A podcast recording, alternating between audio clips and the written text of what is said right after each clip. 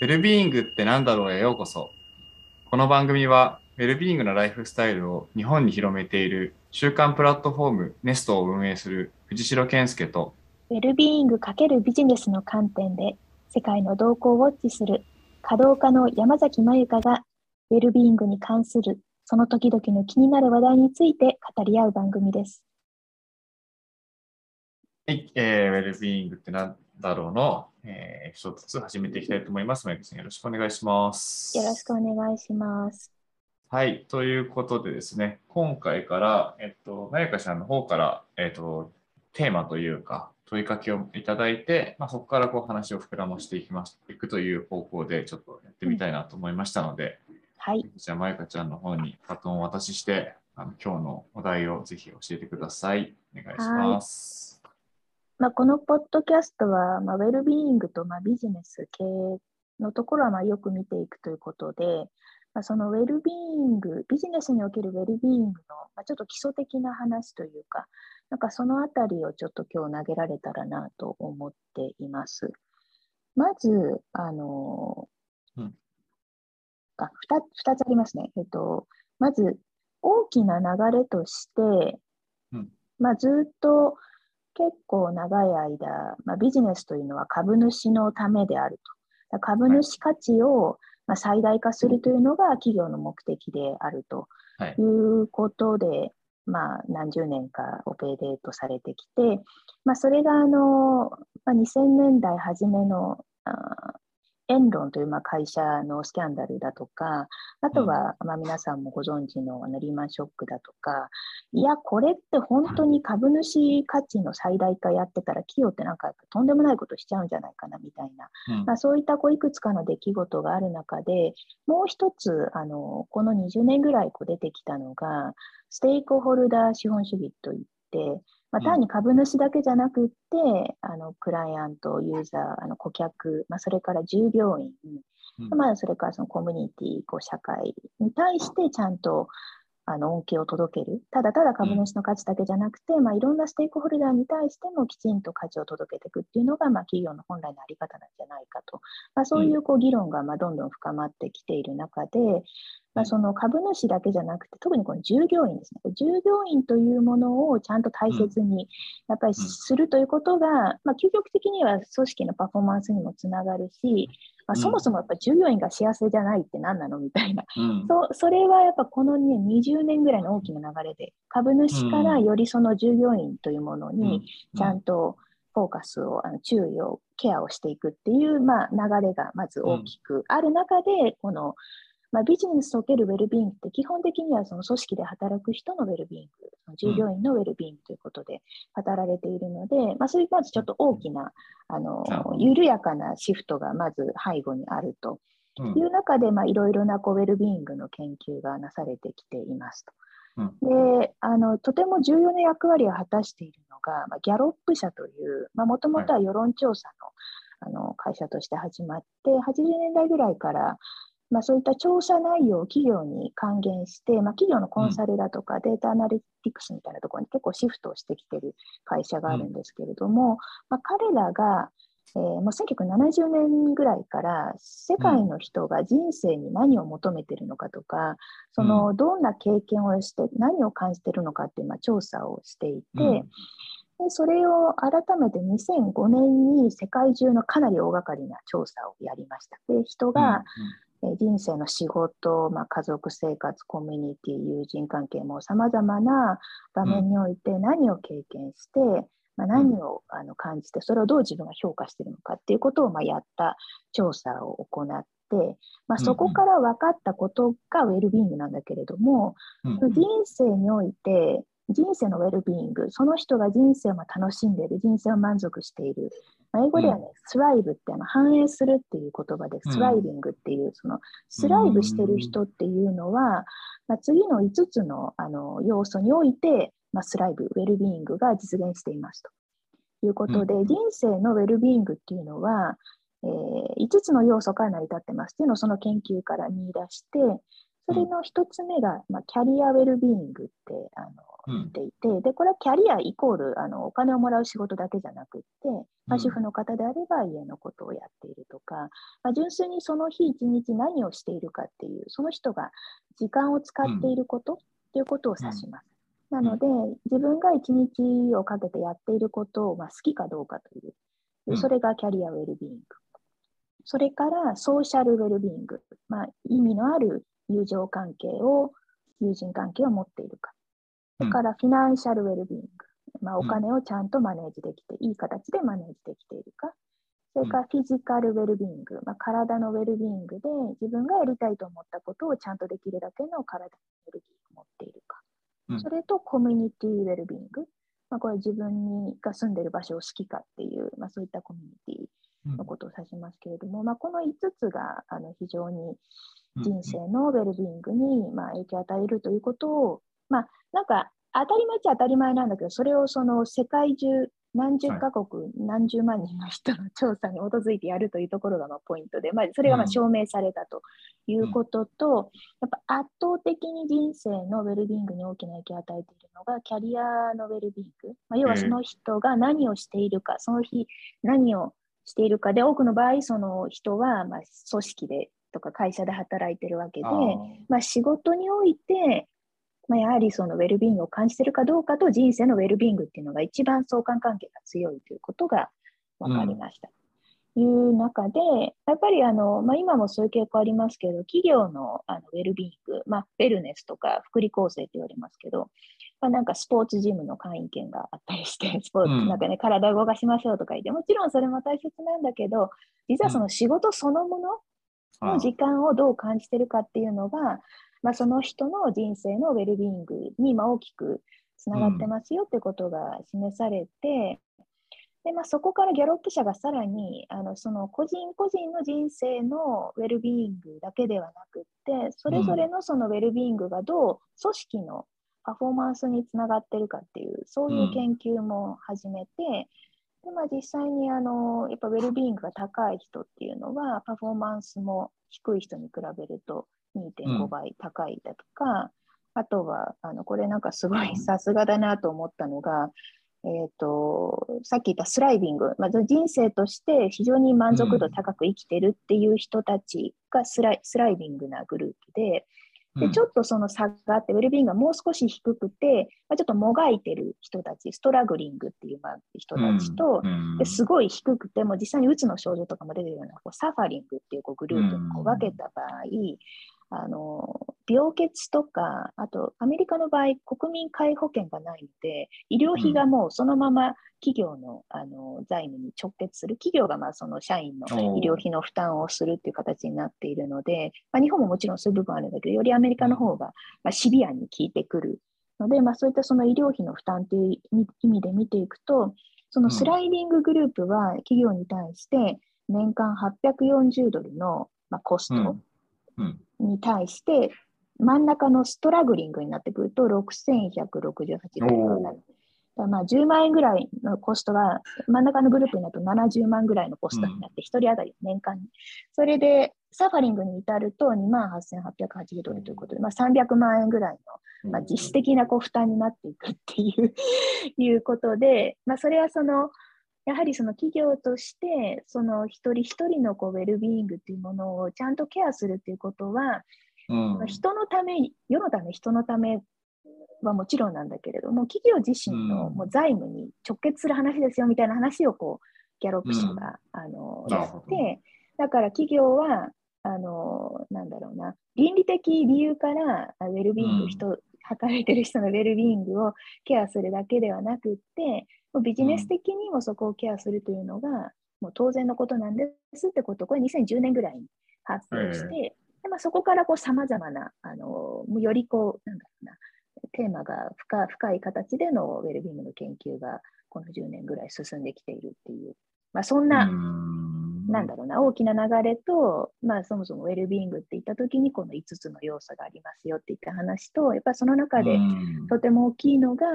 まあ、仕事をしている人であれば、その仕事において、その人がまあ、ウェルな ビーイングであるかっていうところが、うんまあ、その人の人生とかつその組織に対しても影響があるよっていう、まあ、そんな大枠な話でございます。あありがとうございます。今日のテーマ、いいですね。あのこんな感じであの聞けるのは勉強になります。ありがとうございます。なんか、えーっと、2つぐらい思ってることはあるんですけど、なんか、まあ、その前にで言うと、ギャロップ社はすごい貢献したんですね。ギャロップ社すごいんですよ。ちなみにこれ人の名前なんですね。ドクター・ギャロップっていう。へええー 1935年にできてるんですけど、うんうんうん。でこの70年代に世界中でやったのは、その創業者のギャロップさんのがやった調査ねじゃあギャロップさんのある種の志というか、願いというかが結構ちゃんとこうやって世に出てきてる感じなんですね。うん。いやなんかあの思ったのはもうちょっとすごい大大きいところから見たときにこの20年なんだっていうのにちょっと感慨深くなったんですけど、うん。うん。要は株式会社ってあの東インド株式会社でしたっけ、はい が株式会社海賊の時代にはい。結局、海賊たちをえっとなんだ船乗りたちは死ぬかもしれないけど船長以外はみんなほぼ奴隷でっていうような状況で、まあ、投資家に金を募らせて一攫千金みたいなのが株式会社の始まりなわけじゃないですか。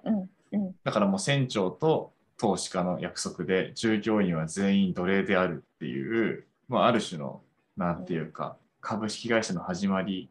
からするとうん。なんかこの20年でなんかそのステークホルダー主義みたいな話になっていって、株主に対して要はもともとはずっと方向性を向いていたのが株式会社の始まりだったのが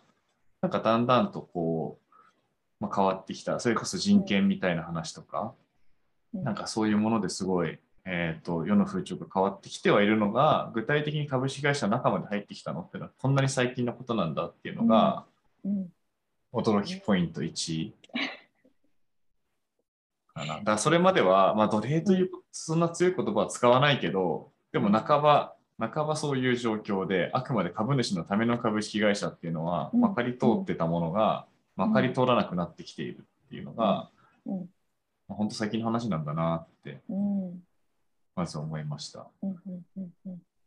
まあ、もう一個、まあ、それに紐づくのは、あのやっぱりこうさっきのギャロップ社のデータの中でも、なんかどちらかというと、えー、とその人権的な話として、従業員を、えー、と良くする、良くしましょうっていう話だけじゃなくて、えー、とうん。何か従業員をウェルビーイングさせること自体が、まあ、コストの削減にもなるし、うん。なんか新規事業だったり、これからの新しい取り組みにも、えー、とつながっていくっていう文脈が、多分クリエイティブ人材の文脈とかもそうなったと思うんだけど、なんかこの話も、要はすごいメタで捉えると、ある種のその帝国主義とか独裁主義みたいな形で、なんか王様が一人で物事を全部決めていた時代っていうのがずっとあってだけど、うん。結局進化した人類として今最も合理的なある種の政治形式それがベストかどうかわかんないけど多分おそらく独裁主義よりかは創造的であり、持続性がありサステなんだろうなあある種の合理的であるモデルが民主主義であるっていうある種の政治形主体の人類の進化があるわけじゃないですか。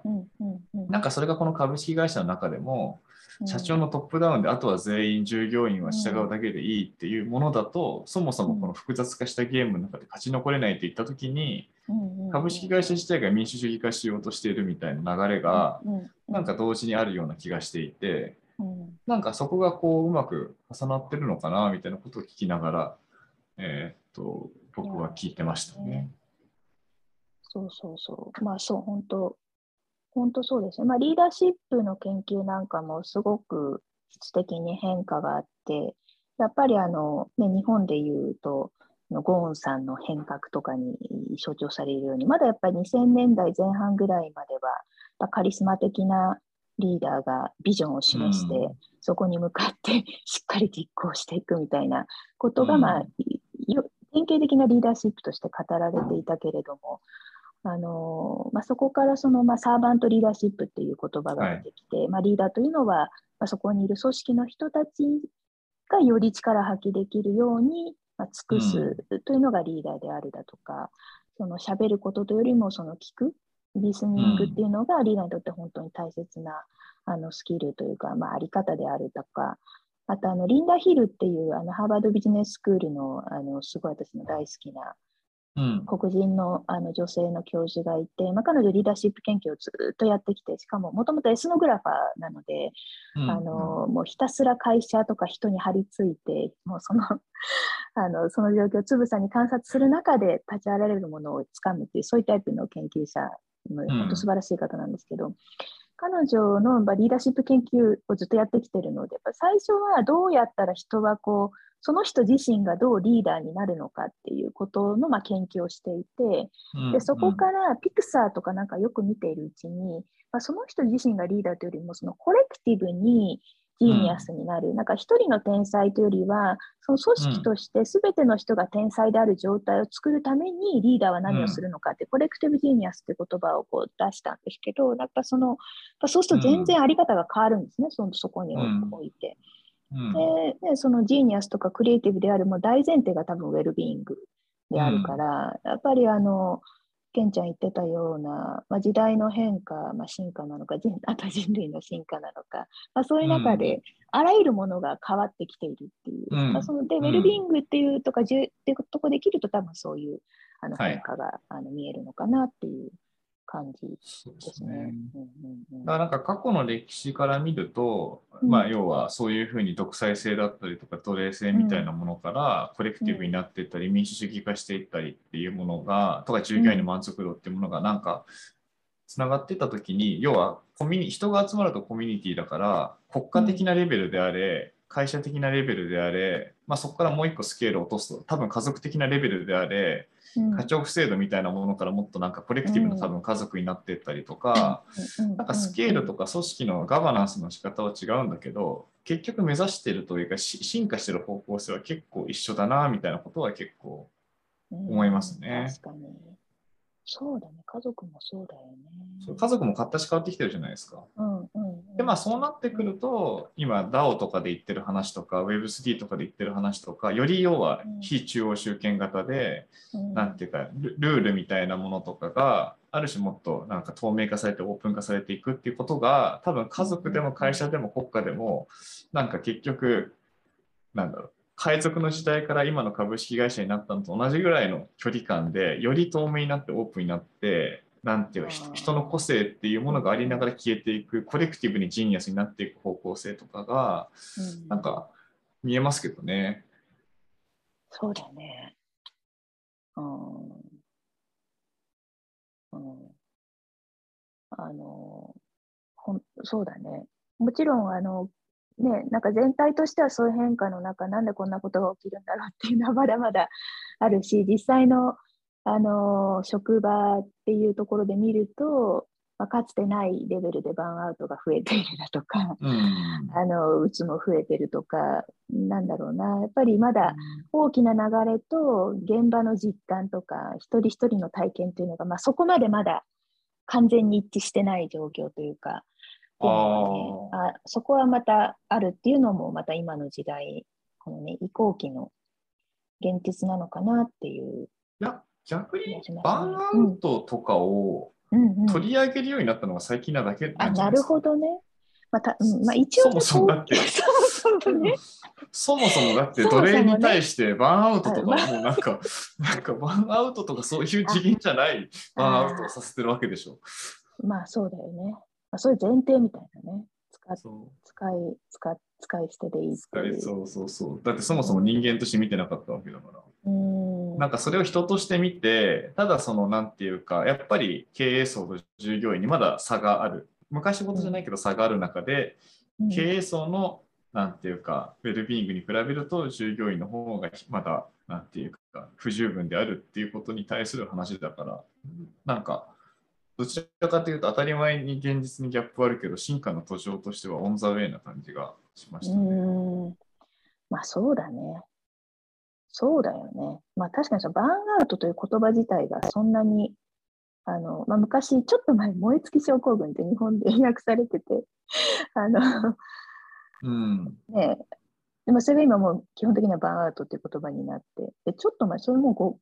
5、6年前までやっぱりまだ燃え尽き症候群って訳されてて、まあ今でも使われるかもしれないけど、まあ、そういう意味では本当この数年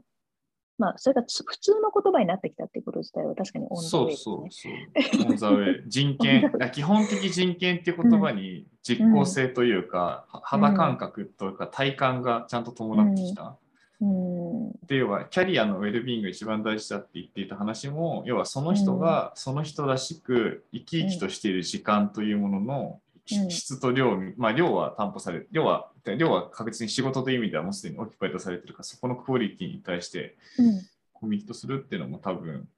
それだしなんか基本的人権っていう感じがしましたねウェルビーイングは。そうだね。まあ、そこがやっぱりちゃんとしてないと、うん、生産性も創造性もないもんね。まず、だからそもそもの認識として株式会社っていうのは奴隷的なものから、まあ奴隷ってことがずっと強いから甘えないですけど奴隷的なものから始まっていく中で、基本的人権を、えー、と獲得している最中であるっていうなんかそもそもの認,、認識とまだそれは完了していないっていうような、うん、なんかものに対してさっきの5つのウェルビーイングの基本的要素みたいなのがあるような気もしたし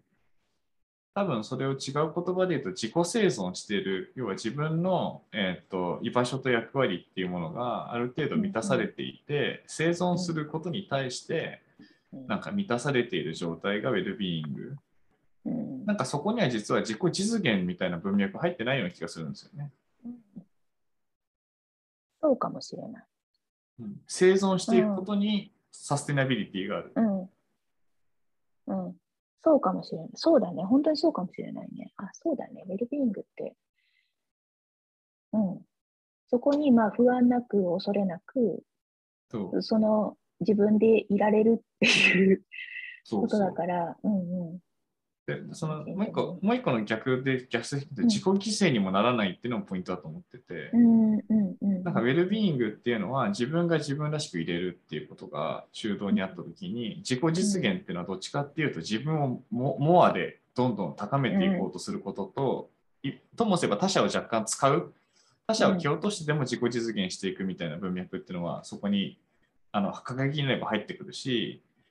あとは自己犠牲の文脈みたいなものもどちらかというと他者に施しをするために自分が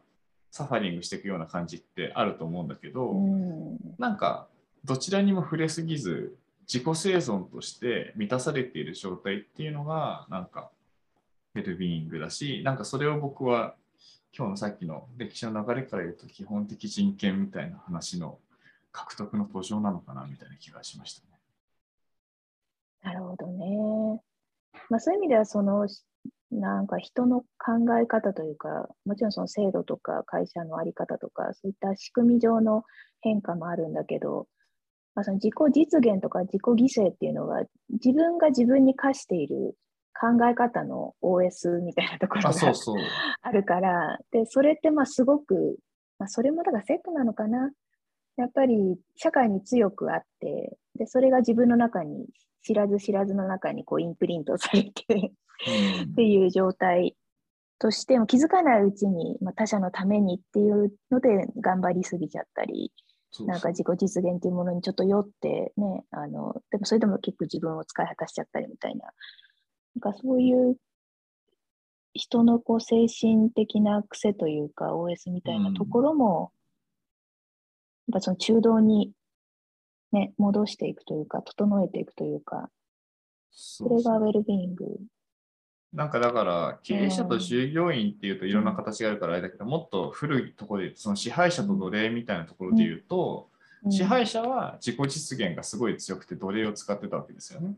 うん。でもそれはそれで結局限界があるから自己実現から自己生存に、まあ、ある種落ちていく感じだしうん。なんか奴隷は奴隷でなんかもう精神性がもう基本自己犠牲の精神性だったりするからうん。なんかそこに対してやっぱりこう自己生存の方になんかまあ上がっていくというか、まあ、要はなんか経営者も従業員もある種の人権という集合場所でこうちゃんとなんかつながるとなんか人としてつながってコレクティブになっていくっていうような感じなのかなっていう気がしますね。そうだね。まあ、まあ、当然なことを当然にやろうっていうだけかもしれないけど、まあ、そこに至るまでに、こう、いろんな、なんか、ことを人間はやってきたんだなっていう感じだね。でもそれだから国家レベルにと、国家レベルにすると政治家と国民ってまだまだ支配と依存の関係になってると思いますし、うん、だ要は中道にあるってそういうある種のなんていうか支配するものとされるものっていうものがどちらもその役割をやめていくっていう意味だと国家レベルもあるし会社レベルもあるし家族レベルもあるしなんか昭和のね夫婦のある種のなんか専業主婦で旦那の帰りを待つ私自己犠牲みたいななんかそういうロールモデルみたいなものももう古いと思うけどやっぱ当然のようにあったわけで。うんうんなるほどね。なんかそうウェルビーイングは、うん、そう人に帰っていくっていう感じがしますね。うん、人に帰っていくというよりかは、帰っていくわけではないんだな。人に人人に進化していくって感じの方が近いかもしれない。うんまあ、もちろん帰っていく部分があるというか、いや、それ当然だよねと思う気持ちってあると思うんだよね、人間。なんだろうな、基本的人権っていうぐらいだから、基本的に持っているあの人としての感覚。やっぱそこに、ね、うん、なんかある部分と、でも社会に組み込まれすぎて、なんか、あまあそうね、実感になっていない部分が、なんか、だから概念としてはもちろん、ね、あの、でも概念もすごい最近の話だと思いますけど。なるほどね。うん、いやそうだよね。うんそう。いう意味ではなんか面白い時代というか、あのいいいい時代 に生きてるなっていうのを改めて思ったかな。なんかその当然とされること、まあ、さっき言ったキャリアのウェルビーイング、ソーシャルなウェルビーイング、フィナンシャルなウェルビーイング、フィジカルなウェルビーイング、コミュニティのウェルビーイングって、はい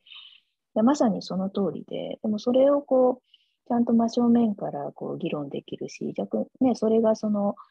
企業にとってもやっぱやるべきことですっていうのが研究でも実証されて、まあ、企業、まあ、企業の中にはちゃんとそれに本当に向き合ってる企業もあるし、っていう時代に生まれてよかったなってあ思います、思うかな？うん。あうん、僕思わない？僕ね、うん、あと100年後先に生まれたらだいぶ生きるの楽だったろうなって思いますけどね。まあ、そうね。でも100年後だったらなんかいろんなものができすぎていて、あ、そうそうそう。だから 何を何を何をこうそう変え変えていくにはすごいちょうどなんかね、うん、今だしなんか生きていく上では本当にだからいやすごい大事なのは今が圧倒的に不完全であるっていう認識だし、うん、結局従業員と経営者に格差はあるし、うん、政治家と国民に格差はあるしみたいな、なんかそそこに対する不完全さは前よりはよっぽどマシだけど今も全然不完全だよねっていうのは、うん、なんか僕はすごい思ってて、100年後500年後1000年後はもっともっといい未来になるだろうなっていう、すごい道半ばに生まれてきてる感じはしてます。うん、うん、それはそう思うな。うん、まあそうだね。だから、まあ、今であってもね、その時代から振り返れば、なんか平安時代に生まれて大変だったね、しかも女性だったの大変だったねっていう感じになるぐらいの状態にまだまだほぼほぼそれに近い感じだと思う。すごいね、みたいな。なんか従業員、従業員マインドでなんか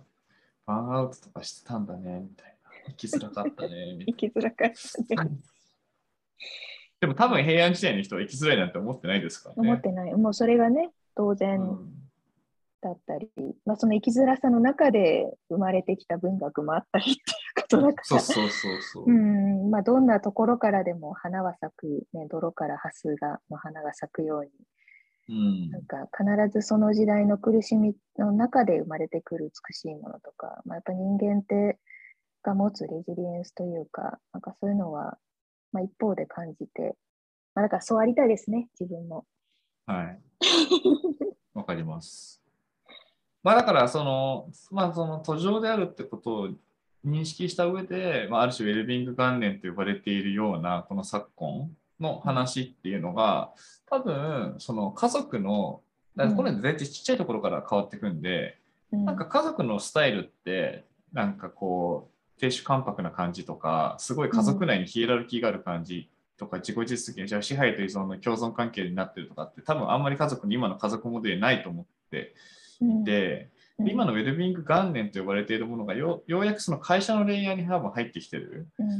今状況だし、で今資本主義の中で多分ちょうどそこを今みんながいろいろとやってきていて多分その先に政治のレイヤーもあると思うんだけどうん。なんかそういう時にこの基本的人権的なマインドセットである種のその株式会社の成り立ちの歴史を踏まえながらなんか平等にコレクティブになっていってっていうことがなんかできていくのをプロセスを追っかけていったり、まあ、もしくは自分が会社に所属しているのであればそういう流れにうんなんかワークスタイルとして入っていくこと自体はすごいダイナミックで面白いと思いますけどね。うんそうだね。そう。であのキャリアウェルビーイングに最も悪影響を与えているのが、えー自分の上司との時間っていうのも分かっていて、そのギャルプ社の。だからやっぱりその個別の関係性、だから上司の立場にある人が、ちゃんとその、まあ、部下と言われる人たちとの関係とか、あのその人そのものにちゃんとケアをする。ただ指示をしてやれっていうんじゃなくて、その人、はいはい。その人を見ていくっていうふうにこう変わっていく、まあ日々のやりとりを変えていくってことが、やっぱりその それぞれのウェルビーイングを高めるし、その会社自体も変わっていくってことになるから、うんうんそのパートナーシップのあり方をが、ね、日々のやりとりの中で変わっていくように、そはいはい。のウェルビーイング、ビジネスにおけるウェルビーイングも結局その日々のその、ね、職場の人間関係の変化、ちょっとしたこううん変化の積み重ねで変わっていくっていう、あそこは変わんい。ないといくら概念的にいろいろ持ち出したところで、何も現実は変わらないっていう、はい。なんかすごくその小さなこと、些細な日々の、些細でもないか、その日々のことと大きなこう変化っていうのがやっぱつながってるんだなっていうのが、その研究結果を見ても、あの思いますね。うん。じゃあちょっと締めとして、じゃあ今日の学びを一人ずつ言うと、めぐちゃんは今日一番って帰りたいことは何かありますか？あのやっぱりフラクタルじゃないけどこういろんなレベルでのこう変容っていうものがそれぞれあのつながりながらやっぱり大きく人類として変化してるんだなっていうのを ケンちゃんのインプットによって。思って、まあ、そこで一つの分かりやすいキーワードとしてあるのがこうウェルビーイングこういろんなものの土台としてのウェルビーイングっていうところにちゃんとあの注意を払ってそこをちゃんとしてこうよっていうのが、ね、家族から組織から企業から、まあ、社会から国からなんかそういったレベルで起きている、い今なんだなっていうのを思いました。ああうん、